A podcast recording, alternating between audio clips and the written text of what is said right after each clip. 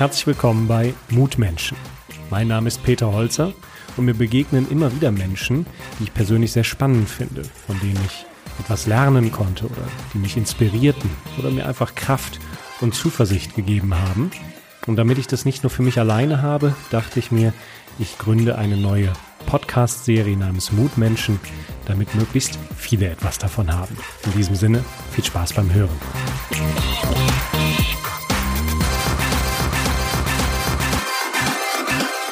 Heute habe ich jemanden hier, den habe ich kennengelernt, weil wir äh, gemeinsam mal ein Projekt gemacht haben und seinen Lebensweg fand ich sehr spannend, weil er für mich sehr mutig ist, äh, da es einige Sprünge darin gibt, äh, die mich haben aufhorchen lassen. Er findet das alles gar nicht so mutig, aber da werden wir gleich drüber sprechen. Grüß dich, Matthias. Schön, dass du hier bist. Ja, hallo Peter. Vielen Dank für deine Zeit und dein Interesse und dass ich hier sein darf. Ich freue mich auf unser Gespräch. Ja, dann fangen wir doch mal im Heute an. Sag uns doch mal in Kürze, was du heute machst. Ja, heute bin ich einer der drei Gründer der digitalen Gewerbeversicherung Milo. Äh, und bei uns im Führungsteam verantworte ich ähm, die ganze Strategie von Milo und auch das, was man Betrieb nennen kann. Also im Wesentlichen, dass alle Prozesse, die ein Kunde, die unsere Vertriebspartner äh, mit uns erfahren, dass die einfach schnell laufen, einfach sind äh, und, und zur Zufriedenheit unserer Kunden und Partner. Das ist mein Verantwortungsbereich. Also du bist Gründer, du bist in der Versicherung, du machst das Ganze sehr digital und mhm. bist auch kein Frischabsolvent von der Uni, sondern trägst schon einen grauen Bart, hast also schon ein paar Jahrzehnte auf dem Buckel. Ja. Also kommt ja vieles zusammen, was nicht typisch ist. Und mhm. wenn wir ganz zurückgehen, dann hat ja dein Studium gar nichts damit zu tun. Du hast ja Maschinenbau studiert mhm. und warst dann mhm. Partner in einer Beratung. Mhm. Wie kommt man denn vom Maschinenbaustudium zu einem Partner in einer Beratung? Und vor allen Dingen, was hast du in der Beratung gemacht? Ja, in der Beratung äh, war ich als Partner unter anderem für das Versicherungsgeschäft äh, verantwortlich, was dann vielleicht auch ein bisschen motiviert, dass ich dann äh, trotz meines Studiums als Maschinenbauer äh, auf die Idee gekommen bin, eine Versicherung zu gründen. Ähm, aber ähm, eigentlich ähm, äh, muss ich sagen, ist der Weg vom Maschinenbau zur Beratung und dann jetzt zu einer Versicherung für mich gar nicht so groß gewesen und hatte auch, äh, du sagtest gerade, das wäre ja vielleicht auch äh, mit Mut verbunden, äh, äh, hatte das für mich überhaupt nichts mit Mut zu tun, sondern ganz im Gegenteil. Ähm, und ähm, um das vielleicht ein bisschen zu verstehen, ähm, was hat dich denn rausgelockt? Ich meine, Maschinenbauer heißt ja, man hat was mit Maschinen zu tun, mit Technik. Ähm, man ist ja, also für mich als, als Nicht-Maschinenbauer würde ich sagen, auch eher Ingenieur.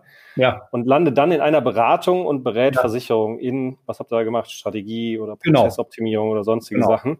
Das hat ja erstmal damit gar nichts zu tun. Wie, wieso verlässt du das pulsierende Herz des Ingenieurs und, und landest in der Versicherungsberatungswelt? Ja, weil meine Triebfeder vielleicht von Anfang an, auch die mich dazu ähm, gebracht hat, Maschinenbau zu studieren, vielleicht gar nicht das primäre Interesse am, am äh, Ingenieurswesen, wenn man das mal so nennen will, war, ähm, sondern ähm, ja, ich habe in meiner Kindheit einfach schon sehr gerne gebaut und äh, so, so banal es klingt, mit Legosteinen, mit allem Möglichen. Ich, ich, ich entwickle gern Sachen, ich baue neue Dinge auf äh, und da ist eine Maschine genauso gut wie ein neues Geschäftsmodell für eine Bank oder eine Versicherung, Themen, mit denen ich mich sehr lange ähm, interessiert, äh, für die ich mich sehr lange interessiert habe und sehr lange auch beschäftigt habe. Und was mich einfach antreibt, sind neue Dinge zu bauen. Ich bin ein totaler, ähm, ich werde, wenn Sachen routiniert äh, ablaufen, werde ich sehr schnell gelangweilt und ähm, brauche dann neue Herausforderungen. Und mir schien damals, dass ähm, Maschinenbaustudium eine gute Basis zu sein, um vielleicht sehr logisch an Probleme heranzugehen, indem man sie analysiert äh, und dann verschiedene Möglichkeiten mal ausprobiert und Prototypen baut und, ähm, und so weiter und so fort. Ähm, und ähm, deswegen schien mir damals mit meinem Interesse, was in der Schulzeit schon sehr deutlich war, wie gesagt, ich wollte immer neue Dinge entdecken, entwickeln, bauen, schien mir das Maschinenbaustudium so den breitesten Horizont äh, und die solideste Basis dafür zu liefern. Ähm, und das hat sich auch bewahrheitet. Also ich habe im, im, ich dann in Aachen Maschinenbau studiert, ähm, weil mir auch die Universität als sehr gut erschien. Sie hatte damals einen sehr guten Ruf, ich glaube heute auch noch, äh, und dachte, das ist im Grunde die beste Vorbereitung, äh, gibt mir das, das solideste Fundament und die meisten Möglichkeiten, mich danach dann in die Richtung zu entwickeln, äh, nämlich ja, Dinge zu bauen, Probleme zu lösen. Mal so ganz abstrakt. Das hast du dann ja auch gemacht in der Beratung und offenkundig ja auch ähm, nicht so schlecht, weil mhm. immerhin bist du ja Partner geworden. Ich glaube, ja. da geht's ja nicht mehr äh, genau. in der Hierarchieleiter in so einer Beratung. Mhm. Und dann hat man es ja eigentlich geschafft, oder? Also Partner in einer größeren ja. Beratungsgesellschaft ist finanziell ja jetzt nicht die schlechteste Wahl. Finanziell ist das gut. Aber da kommt wieder der Punkt, den ich gerade schon genannt habe. Ich bin dann nach dem Maschinenbaustudium ähm, äh, in die Beratung gegangen, weil ich dachte, so, das ist im Grunde das berufliche Umfeld, wo ich genau das weitermachen kann, nämlich Probleme lösen. Es kommen ständig neue Herausforderungen. Ähm, äh, äh man muss mit Kunden gemeinsam Ideen entwickeln und auch neue, in dem Fall waren es dann keine Maschinen, sondern Geschäftsmodelle äh, bauen. Und ähm, das habe ich, hab ich dann äh, sehr gerne gemacht. Ähm, und das war für mich im Grunde ein logischer Schritt. Ähm, auch wenn der, der, der Zusammenhang zwischen Maschinenbau und Beratung vielleicht eher abstrakt ist ähm, und sich jetzt nicht konkret an dem Thema Maschine vielleicht oder äh, äh, äh orientiert, äh, aber war es für mich im Grunde ein, ein logischer nächster Schritt. Und dann war es wieder so und dann kam wieder das Thema, was ich gerade schon mal genannt habe. Irgendwann wurde auch die Beratung natürlich, obwohl sie sehr, sehr vielseitig ist und sehr spannend, herausfordernd, ähm, wurde sie aber doch ein bisschen zur Routine. Weil am Ende, auch als Partner, ist man dann im Wesentlichen dafür verantwortlich, Projekte zu akquirieren, Teams zu stuffen, wie man so schön sagt, äh, und mit dem Kunden gemeinsam dann eben die Probleme zu lösen. Man ist sehr viel, stark für den Umsatz verantwortlich, für den Aufbau des Teams. Und irgendwann habe ich dann doch für mich auch gemerkt, es ist natürlich eine schöne Herausforderung immer wieder und intellektuell echt anspruchsvoll, aber am Ende steht man doch immer nur daneben und so richtig baut man im Grunde doch nur sehr selten was. Ähm, und es ist eben doch sehr, sehr viel äh, Theorie und wird auch von vielen Kunden am Ende gar nicht so umgesetzt, wie man das vielleicht selber gerne sehen würde, weil man ist am Ende ja nur Berater, so dass ich dann für mich relativ schnell ähm, äh, ähm, herausgefunden habe, ich muss jetzt einfach noch mal einen Schritt selber weitergehen und die Dinge, die ich jetzt sowohl in meinem Studium gelernt habe äh, als auch in der Beratung, ähm, noch mal ganz praktisch ähm, in die Praxis umsetzen. Ähm, und das hast du ja gemacht. Du bist dann raus aus der Beratung. Und dann bin ich raus aus der Beratung. Wenn die Neugier dich da treibt, irgendwas ja. zu bauen, also wenn ja. du nicht nur Maschinenbauer bist, ja. sondern jetzt auch ein Unternehmensbauer, genau.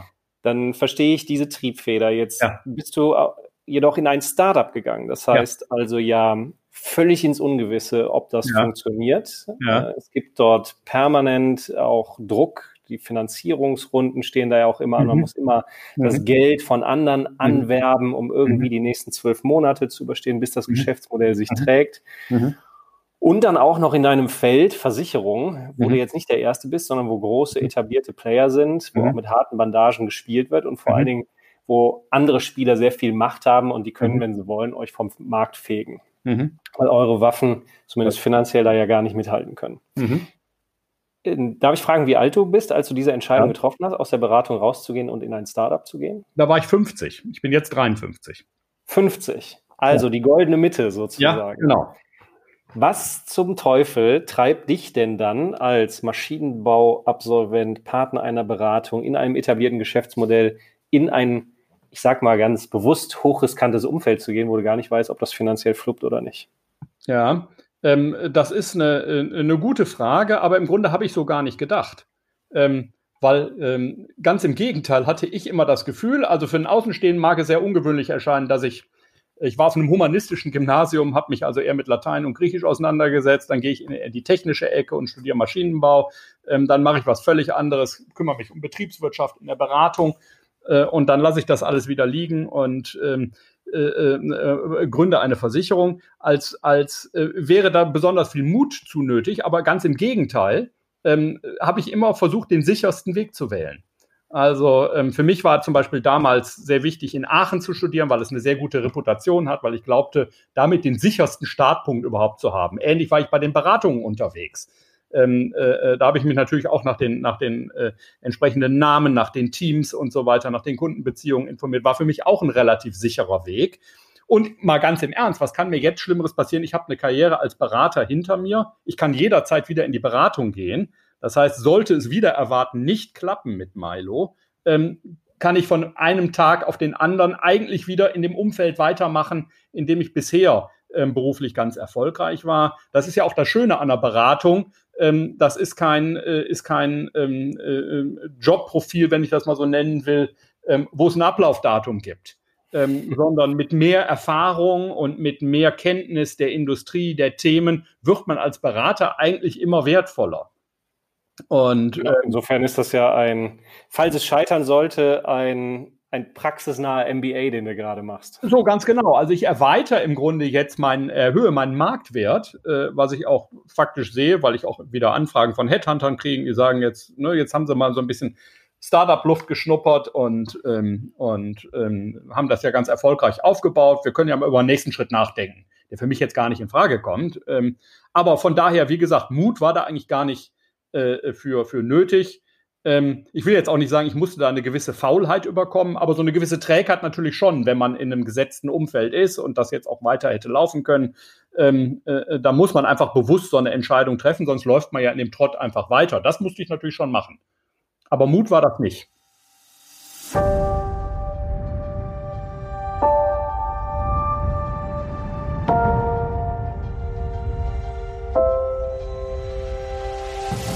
Ich coache ja normalerweise Unternehmer.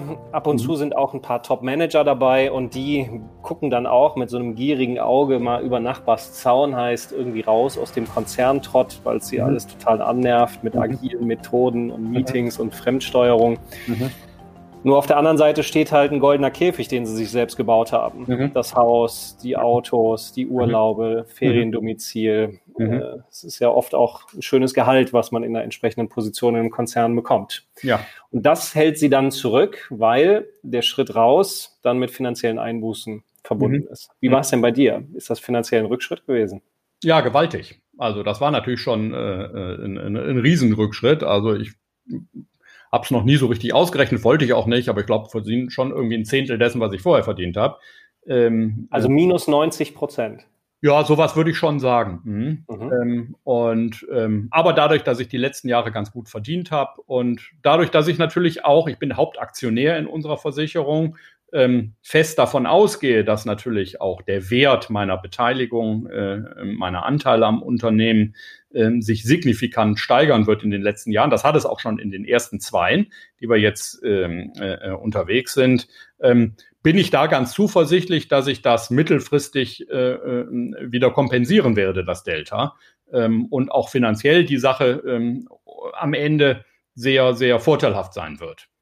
Ähm, aber ich hatte jetzt eben auch in den letzten Jahren durchaus ein Polster ähm, äh, äh, aufgebaut, ähm, was mir jetzt auch eine gewisse Stabilität gibt und ähm, wo ich jetzt auch mal das ein oder andere Jahr ähm, äh, äh, mit finanziell einem geringeren Einkommen äh, gut über die Runden komme, ohne dass wir uns jetzt hier groß einschränken müssten. Mhm. Ähm, und ja, auch das gibt mir ein, ein, ein gutes Gefühl der, der, Sicherheit, dass ich mir so, so, ein Experiment in Anführungsstrichen, ich glaube ja, das ist weit mehr und der Erfolg ist im Grunde sicher, ähm, dass, äh, dass ich mir sowas einfach auch erlauben kann. Würdest du denn sagen, dass Geld frei macht und diese Freiheit dann auch eher die Chance mit sich bringt, Experimente, wie du es nennst, wie jetzt ja. dein Milo-Experiment zu machen? Oder hättest du das auch gemacht, wenn du finanziell dünn genäht wärst, die Reserven halten, wenn ja. du so guckst für drei Monate und dann ist Land unter, hättest du es ja. dann auch gemacht, wenn das Messer näher am Hals wäre? Ich hätte es dann auch gemacht, absolut. Also für mich die Haupttriebfeder ist eben solche Dinge, ich glaube, sie machen zu müssen. Äh, ich habe das Gefühl äh, gehabt, äh, nach dem, was ich jetzt alles an Erfahrung gesammelt habe und an Ideen entwickelt habe, dass ich es jetzt auch mal noch stärker in die Praxis umsetzen muss, als ich das in der Vergangenheit hatte. Ähm, aber wie gesagt, meine zweite äh, äh, Intention ist immer, die Sicht, das Sicherheitsniveau so hoch zu halten, wie es irgendwie geht. Das hat mir das natürlich erleichtert. Wenn das in der Vergangenheit nicht so gut gelungen wäre, hätte ich es, glaube ich, trotzdem gemacht. Mhm. Ähm, unterm Strich muss ich auch ehrlicherweise sagen, so blöd sich das vielleicht anhört, ähm, Geld hat mich nie so wirklich interessiert. Ähm, jetzt war ich aber auch nie in einer, in einer Situation, ähm, wo ich finanziell wirklich in Schwierigkeiten war. Deswegen sagt sich sowas immer leicht. Ähm, äh, äh, ich habe immer eigentlich gut verdient. Ähm, äh, schon während meines Studiums habe ich übrigens damals auch im Versicherungsvertrieb gearbeitet und erstaunlich viel Geld verdient. Ähm, und ähm, deswegen hatte ich nie so richtig finanzielle Sorgen und weiß vielleicht auch gar nicht, wie sich das anfühlt und bin vielleicht in dieser Beziehung dadurch etwas naiv. Aber ähm, ja, unterm Strich hat für mich Geld keinen, keinen wirklichen Wert im, im Sinne von, ähm, ja, äh, äh, äh, äh in welchem Sinne auch immer. Ähm, kommt ja erst dann Wert, wenn man was mitmacht. Ja. Deswegen ist ja, glaube ich, eine der besten Renditen, die man für Geld kriegen kann, ja. Urlaub mit der Familie. Genau. Äh, zumindest, wenn man in einer Familie lebt, in der man gerne lebt. Ja, ja, genau, das tue ich. Aber beim Urlaub war es dann in der Vergangenheit weniger die Frage des Geldes, sondern einfach der Zeit. Ne? Ja, ja, genau. Da kommen wir nachher nochmal drauf zurück. Du hast jetzt ja. gerade naiv gesagt. Ja. Naivität ist ja äh, um, nicht unbedingt schädlich. Ich habe ja selber auch äh, zweimal schon äh, sozusagen bei Null angefangen und, mhm. und was Unternehmerisches aufgebaut und hatte jedes Mal Naivität. Mhm. Und man sammelt dann ja, wie du vorhin auch gesagt hast, auf dem Weg Erfahrung und sieht dann mhm. auf einmal, dass es doch nicht so naiv ist, sondern viel schwerer, mhm. als man vorher mhm. gedacht hat. Mhm. Insofern ist die Naivität für mich immer ein Schutz gewesen, überhaupt zu starten. Weil hätte ich das vorher alles gewusst, ja. bin ich mir sicher, hätte ich zumindest mal darüber nachgedacht, ob ich mir das ja. wirklich antun will. Äh, wie, war, wie, ist es denn bei dir, die Naivität, Naivität wenn wir an Milo mhm. denken? Mhm. Äh, hat sie dir geholfen, überhaupt loszurennen? Oder ja. wenn du auf die drei Jahre guckst und wüsstest, was da alles auf dich zukommt, hättest du dann zumindest nochmal eine Gedankenschleife gedreht und gezögert? Also gezögert hätte ich, äh, äh, glaube ich, nicht, weil in dem Moment, wo ich die Entscheidung für mich getroffen hatte, ähm, der, der, der Wunsch, sowas zu machen, so groß war, ähm, der hatte sich ja auch über mehrere Jahre durchaus aufgebaut. Ähm, das fiel nicht einfach vom Himmel. Ähm, der so groß war, dass ich es äh, unbeachtet äh, aller Risiken, ähm, dass ich es wohl gemacht hätte. Ich habe dann aber auch bewusst noch nicht äh, mir, mir nicht jeden Tag vorgehalten, was alles passieren könnte, dass wir die Finanzierung nicht kriegen, dass die Technik nicht funktioniert, dass wir das Team nicht zusammenbekommen, äh, dass wichtige Keyplayer schon kündigen, bevor wir richtig loslegen und so weiter. Diese Risiken habe ich mir natürlich bewusst auch nicht ständig vor Augen gehalten, ähm, weil die doch, glaube ich, sonst mein, mein, mein, meine Motivation, meinen Drive doch ein bisschen gebremst hätten. Und manchmal bin ich auch einfach mit zu Augen äh, durchgegangen, habe gesagt, so, das wird schon irgendwie. Und erstaunlicherweise wurde es halt auch immer ähm, äh, äh, dann gut. Ähm, aus welchen Gründen auch immer. War auch viel Glück dabei. Ähm, aber ich habe auch immer wieder die Erfahrung gemacht, wenn man an Dinge fest glaubt äh, und überzeugt ist, dass das klappt, dass die dann auch zu einem höheren Prozentsatz einfach klappen. Ähm, und äh, die Erfahrung habe ich jetzt auch wieder gemacht. Ähm, mhm. Und ähm, ja, und ähm, äh, äh, naiv, also ähm, ich, ich habe dann auch immer wieder festgestellt, also viele Dinge, die man im Leben entscheidet, man merkt immer erst hinterher, was so ein bisschen die Triebfeder war und so die Muster, die dahinter hinter einem so vielleicht versuchen, einen in so eine Richtung zu lenken. Und das habe ich halt auch häufig einfach zugelassen, ähm, äh, ohne das zu groß zu analysieren, weil ich auch nicht verstanden habe, warum es mich jetzt so in diese Richtung zieht. Und dann habe ich gedacht, ja, irgendwie scheint das schon sinnvoll zu sein und ich mache es jetzt. Und erst im Nachhinein wurde mir immer klar, ähm, was so der rote Faden war. Ähm, mhm. Und da habe ich dann vielleicht auch bewusst manchmal nicht zu tief drüber nachgedacht, weil ich auch gar keine Antworten finden konnte in dem Moment, sondern habe gedacht, ja, das ist vielleicht auch ein Teil der Naivität.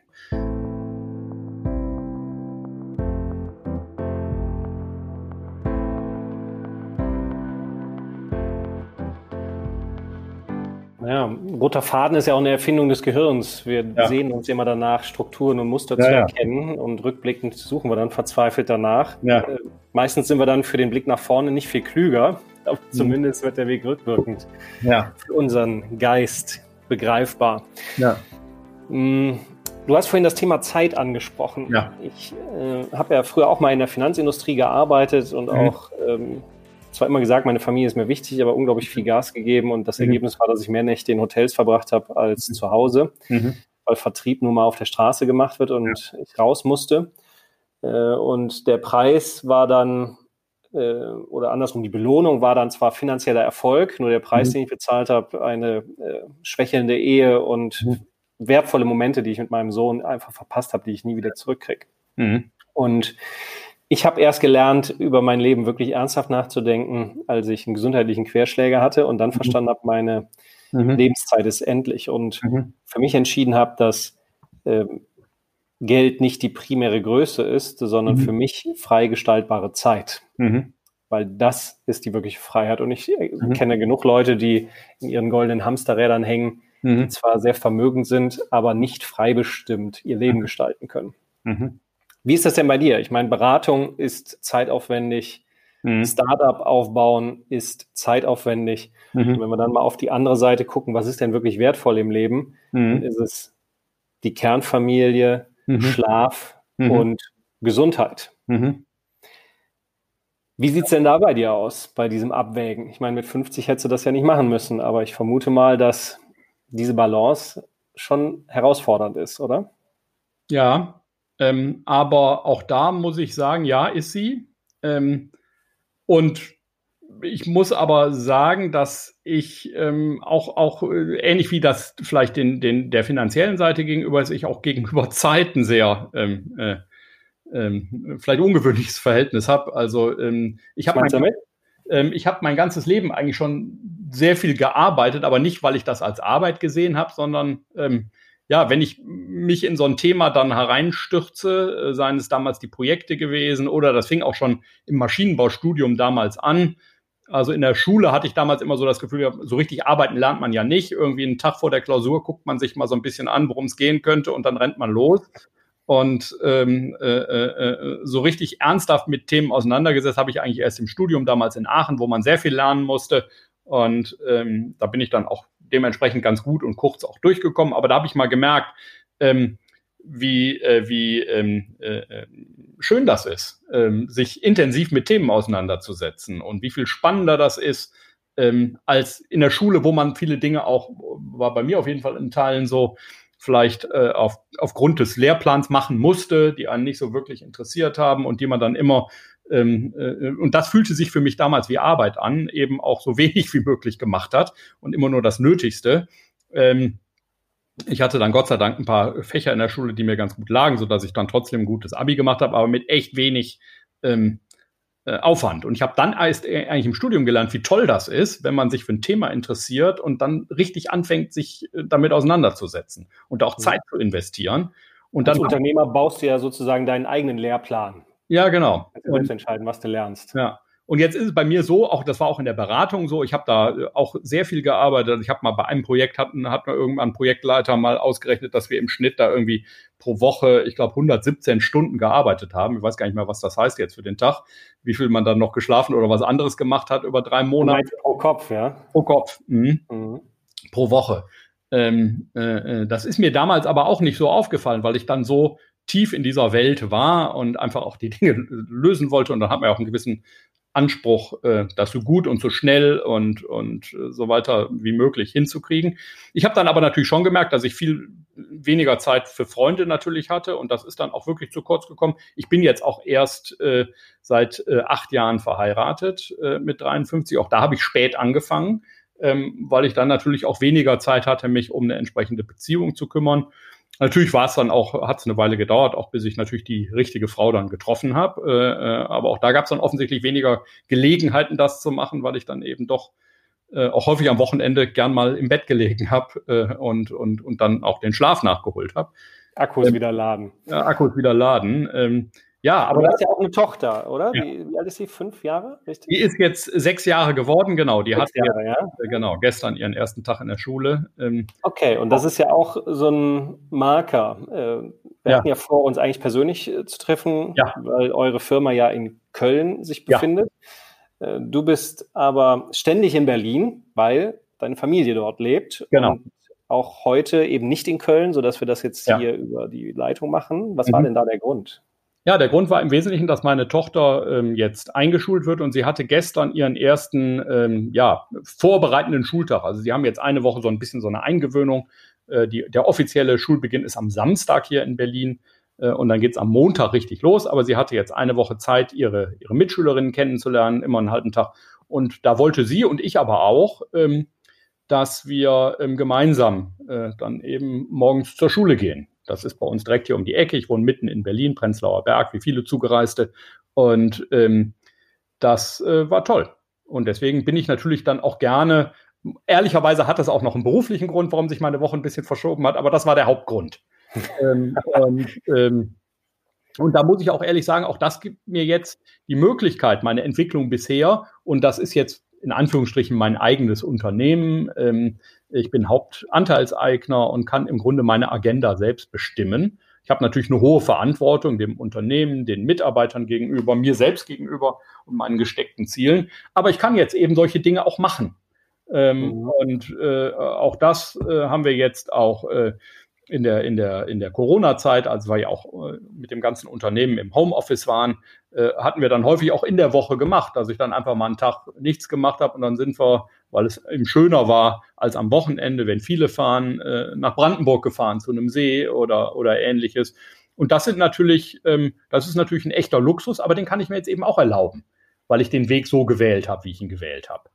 Genau, Herr deiner Zeit. Das ist jetzt Herr meiner Zeit. Reichtum. Genau, und jetzt geht es im Grunde ähm, nur darum, äh, mit mir und meinem Gewissen und natürlich auch mit dem, was ich jetzt an mir selber an, an Zielen da gesetzt habe. Äh, äh, Bleiben wir mal bei dem Gewissen. Ja. Es ist ja, ähm, hast du eigenes Geld in diese Firma investiert?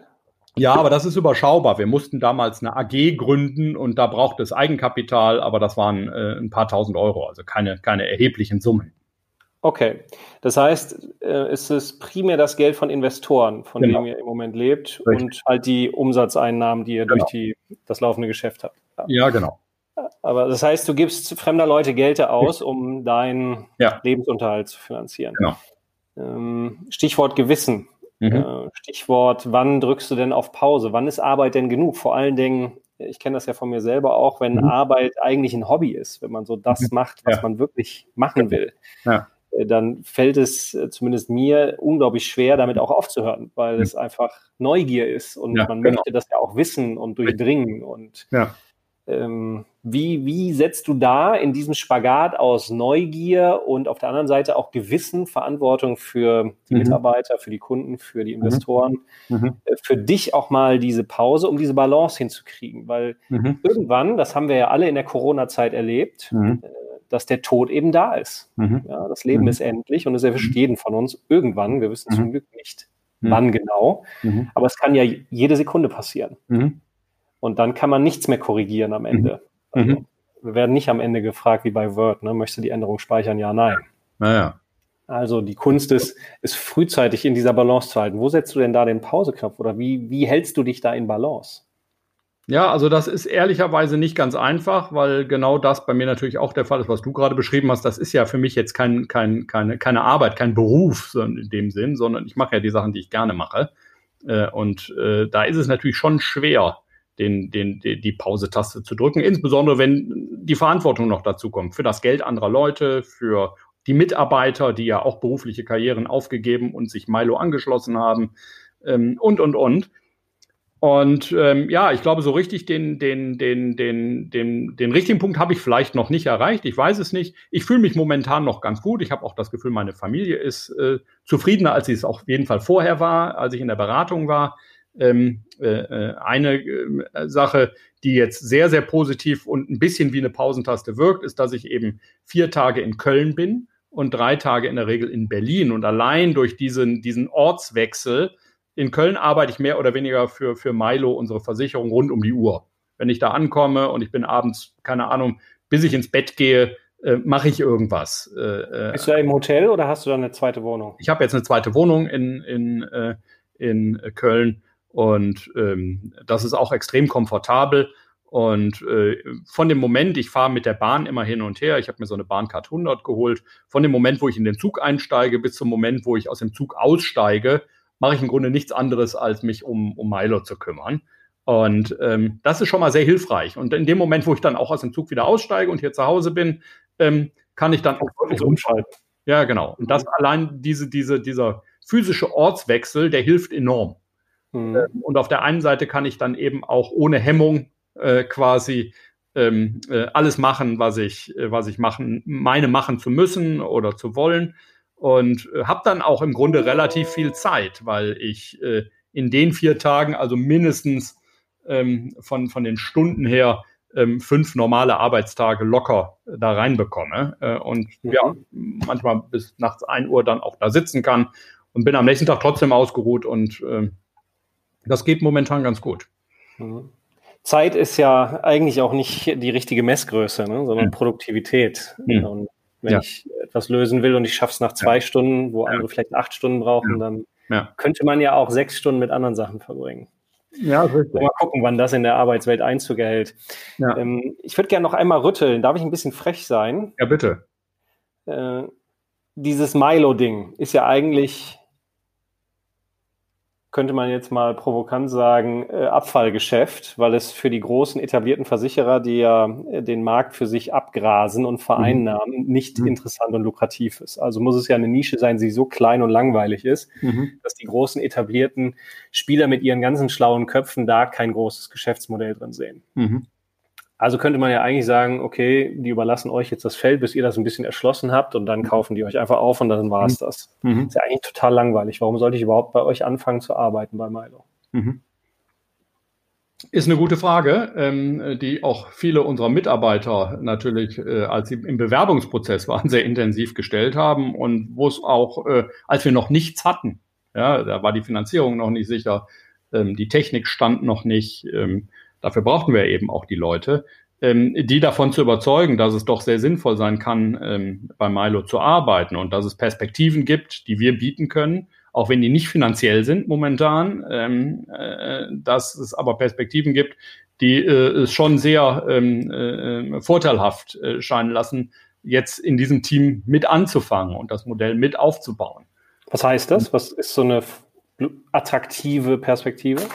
Ja, man muss jetzt, man muss jetzt ehrlicherweise sagen, du sagtest gerade ein bisschen provokativ, so provokativ war es gar nicht. Das sind natürlich die ganz natürlichen Fragen, die sich einem stellen. Warum macht ihr irgendwas, was für die anderen offensichtlich nicht attraktiv genug ist? Ähm, aber es ist eben so, ähm, dass die großen Versicherer sich mit diesem sehr heterogenen, sehr kleinteiligen Geschäft ähm, äh, äh, nie ausreichend beschäftigt haben, weil für die andere Themen, die für uns völlig verschlossen sind ähm, äh, äh, das Thema Lebenversicherung, das Thema Krankenversicherung, das sind ja viel, viel größere Versicherungszweige, ähm, viel, viel attraktiver waren. Das Thema äh, Privatkundengeschäft ist ja viel, viel größer als das Thema Gewerbe, was wir jetzt hier machen. Das Thema Industrie ist äh, viel komplexer und größer als das, was wir hier machen. Also für die Versicherer, die alle Möglichkeiten haben, ähm, äh, gab es attraktivere Optionen, als sich jetzt um dieses Nischensegment zu kümmern. Die Nische ist aber auch gar nicht so klein. Also äh, vier bis sechs Milliarden Euro ähm, jedes Jahr werden allein in Deutschland äh, an Versicherungsprämien in diesem Segment gezahlt. Ähm, aber relativ für die Versicherer war das natürlich weniger attraktiv als die Dinge, mit denen sie sich dann schwerpunktmäßig beschäftigt haben. Und das führte dazu, dass es da jetzt in diesem Segment keine adäquaten Lösungen gab. Für jemanden, der neu anfängt, ist die Bewertung aber eine ganz andere. Ähm, der sich jetzt dieses Segment sucht, ja ganz gezielt, weil es da weniger Wettbewerb gibt, weil es da einen viel größeren Bedarf im Markt gibt nach Lösungen und weil es heute auch eine Technologie gibt, wenn man die von der, auf der grünen Wiese aufbaut, ganz andere Möglichkeiten bietet, als das eine klassische Versicherung äh, äh mit ihren alten IT-Systemen und so weiter überhaupt realisieren kann.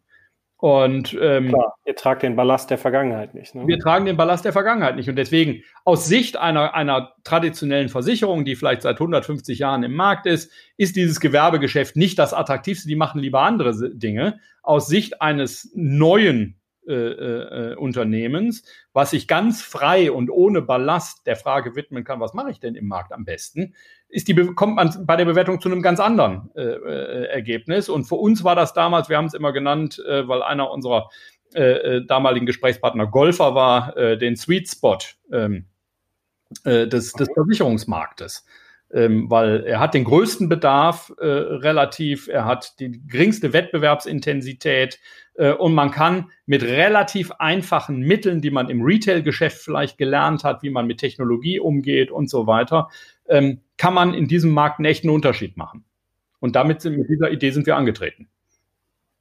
Ja, das war ja, ist ja sozusagen gefundenes Fressen für dich als Tüftler und genau. Unternehmensbauer in dem genau. Fall. Genau. Mhm.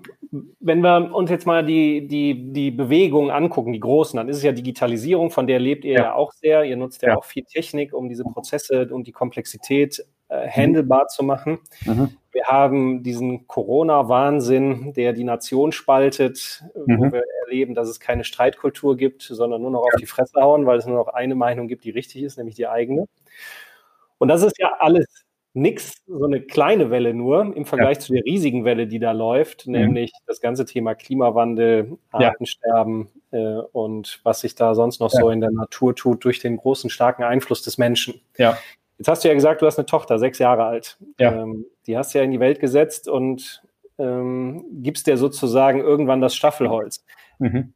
Wenn du an die Zukunft denkst, woher nimmst du denn Hoffnung, Kraft und Zuversicht, dass du dich nicht nur durch Arbeit ablenkst, sondern dass wir als Menschheit wirklich in eine Zukunft streben, in der es sich auch lohnt und auch Freude bereitet zu leben? Mhm. Ja, das ist auch eine sehr äh, gute und auch nicht ganz einfache Frage. Ähm, ich, ähm, also es ist, ist, natürlich eine Frage der Perspektive und wie man letztendlich die Entwicklung, die die Welt insgesamt genommen hat, äh, sieht und ob man die Weltentwicklung eher als positiv ansieht oder eher als negativ. Und ähm, heutzutage hat man natürlich schon sehr stark den Hang, ähm, die negativen Aspekte ähm, sehr, sehr stark äh, in den Vordergrund zu, zu, zu stellen. Ähm, die sind natürlich auch in den Nachrichten viel präsenter.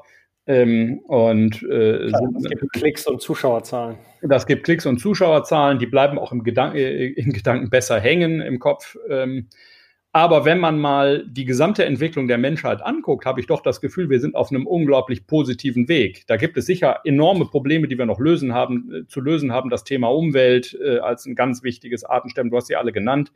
Ähm, aber insgesamt, wenn man sich die, äh, äh die, die Entwicklung mal auch ein bisschen statistisch anguckt, was Kindersterblichkeit angeht, was Armut in der Welt angeht, äh, äh, etc., etc., ähm, was auch die Geschwindigkeit beim Lösen von Problemen angeht, ähm, da sind wir doch schon enorm äh, gut unterwegs. Äh, ich weiß nicht, ob du das Buch mal gelesen hast ähm, von dem äh, schwedischen äh, äh, UN-Datenbeauftragten äh, Rosling hieß der, glaube ich, Factfulness. Factfulness, ja. fand ich ein tolles Buch, ähm, der ein ganz anderes Bild gezeichnet hat, ähm, der Entwicklung der, der Menschheit insgesamt.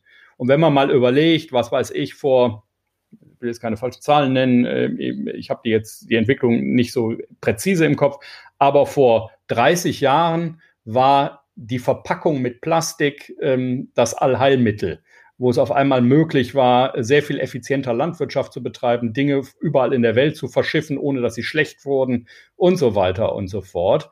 Ähm, und dann hat man plötzlich gemerkt, ein bisschen 30 äh, Jahre später, dass das ganze Müll irgendwann im, im Ozean landet und, und ähm, dass das ein Riesenproblem wird äh, für, die, für die Meeresbewohner äh, und so weiter und so fort.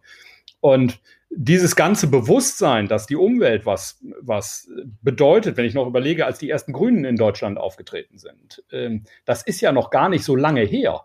Äh, davor war ja eher das Credo und die Erkenntnis, so es muss uns jetzt allen einfach besser gehen, wirtschaftlich und nach dem Krieg und so weiter und so fort.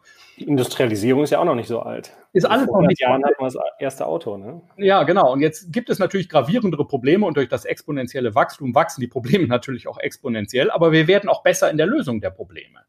Ähm, mhm. und ich bin da schon auch ganz zuversichtlich, dass wir auch mit dem Thema Umwelt ähm, lernen, besser umzugehen. Ich bin auch der Hoffnung, dass es noch nicht zu spät ist und dass dieser Tipping Point. Äh und woher nimmst du genau diese Hoffnung? Was, was gibt dir da Kraft und Zuversicht? Ja, also unter anderem, wenn ich mir solche, solche, solche ähm, äh, ähm, Sichtweisen äh, äh mal äh, vor Augen führe von dem, ähm, von dem gerade genannten mhm. Rosling, ähm, der die Dinge mal in etwas anderen Zusammenhang stellt. Und äh, vielleicht auch ja, ich bin eben auch katholisch, ähm, äh, durchaus religiös und ich glaube auch daran, dass das alles in eine, also es ist eher so eine Glaubensfrage, in die in die richtige Richtung geht. Trotz mhm. der Probleme, ähm, die man da ähm, auf dem Weg zu lösen hat. Ähm, und äh, ja, also das, das ist so eine Grundüberzeugung, die ich einfach habe. Ähm, ja, und ich denke, zwei Sachen kommen noch dazu. Der Glaube ist das eine, weil Wissen tun wir es nicht. Zukunft ist ja nicht vorherbestimmt, sondern ja. äh, dieses Schicksal, was da auf uns wartet, das müssen wir im Hier und Jetzt gestalten, und zwar jeden Tag. Mhm. Äh, und zwei Dinge helfen da. Das eine ist das, was du geworden bist, vom Maschinenbauer hin zum Unternehmensbauer. Mhm. Also da nehme ich Hoffnung drauf, dieses Unternehmertum, dieses mhm. Thema Lösungen finden. Mhm. mhm. Und das zweite, du hast vorhin mal in einem Nebensatz ähm, äh, das Wort Gewissen erwähnt. Mhm. Das Gewissen eines Unternehmers. Also mhm. die, nicht nur ähm, das Ziel zu haben, etwas zu erreichen, sondern dass es den Menschen auch wichtig ist, mhm. mehr Menschen wichtig ist, wie man ans Ziel mhm. gelangt. Mhm. Ja. Da nehme ich persönlich äh, viel Kraft raus, weil ich den Eindruck habe, dass gerade die jungen Menschen, zumindest wenn man den Medien so glaubt, aber ich kriege es ja. auch in den Gesprächen mit, ich mache ja auch einiges an Universitäten, ja.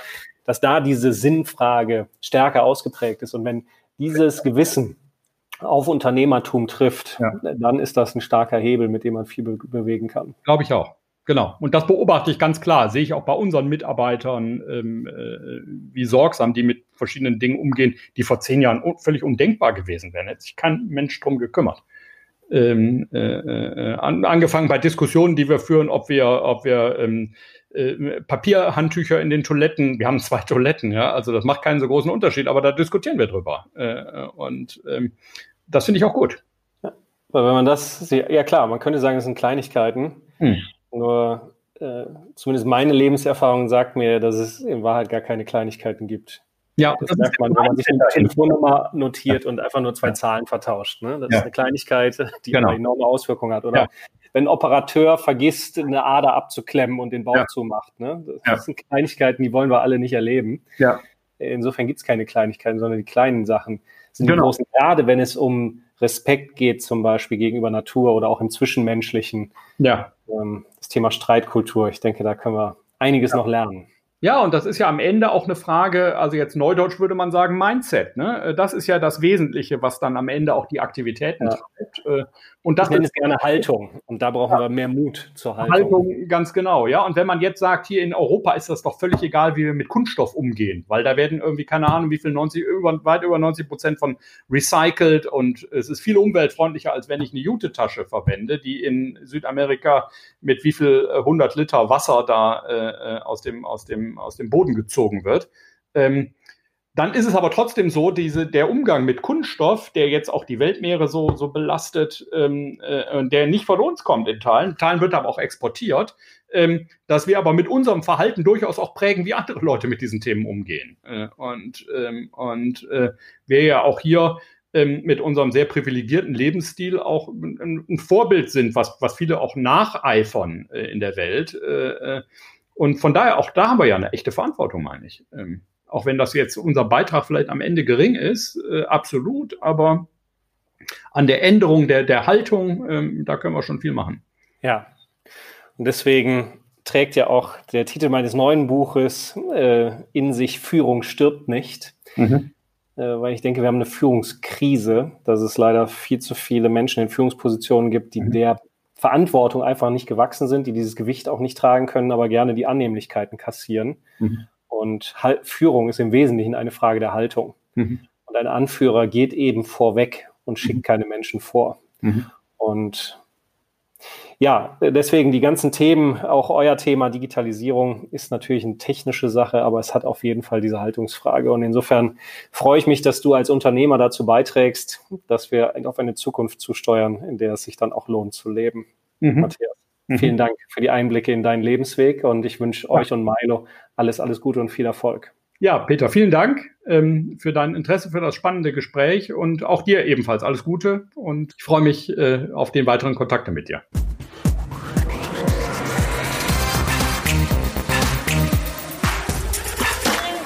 Das war eine Folge der Mutmenschen.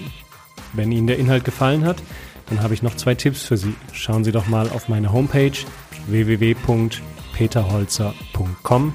Dort finden Sie weitere Videos, Audiomaterial oder auch Texte zum Lesen.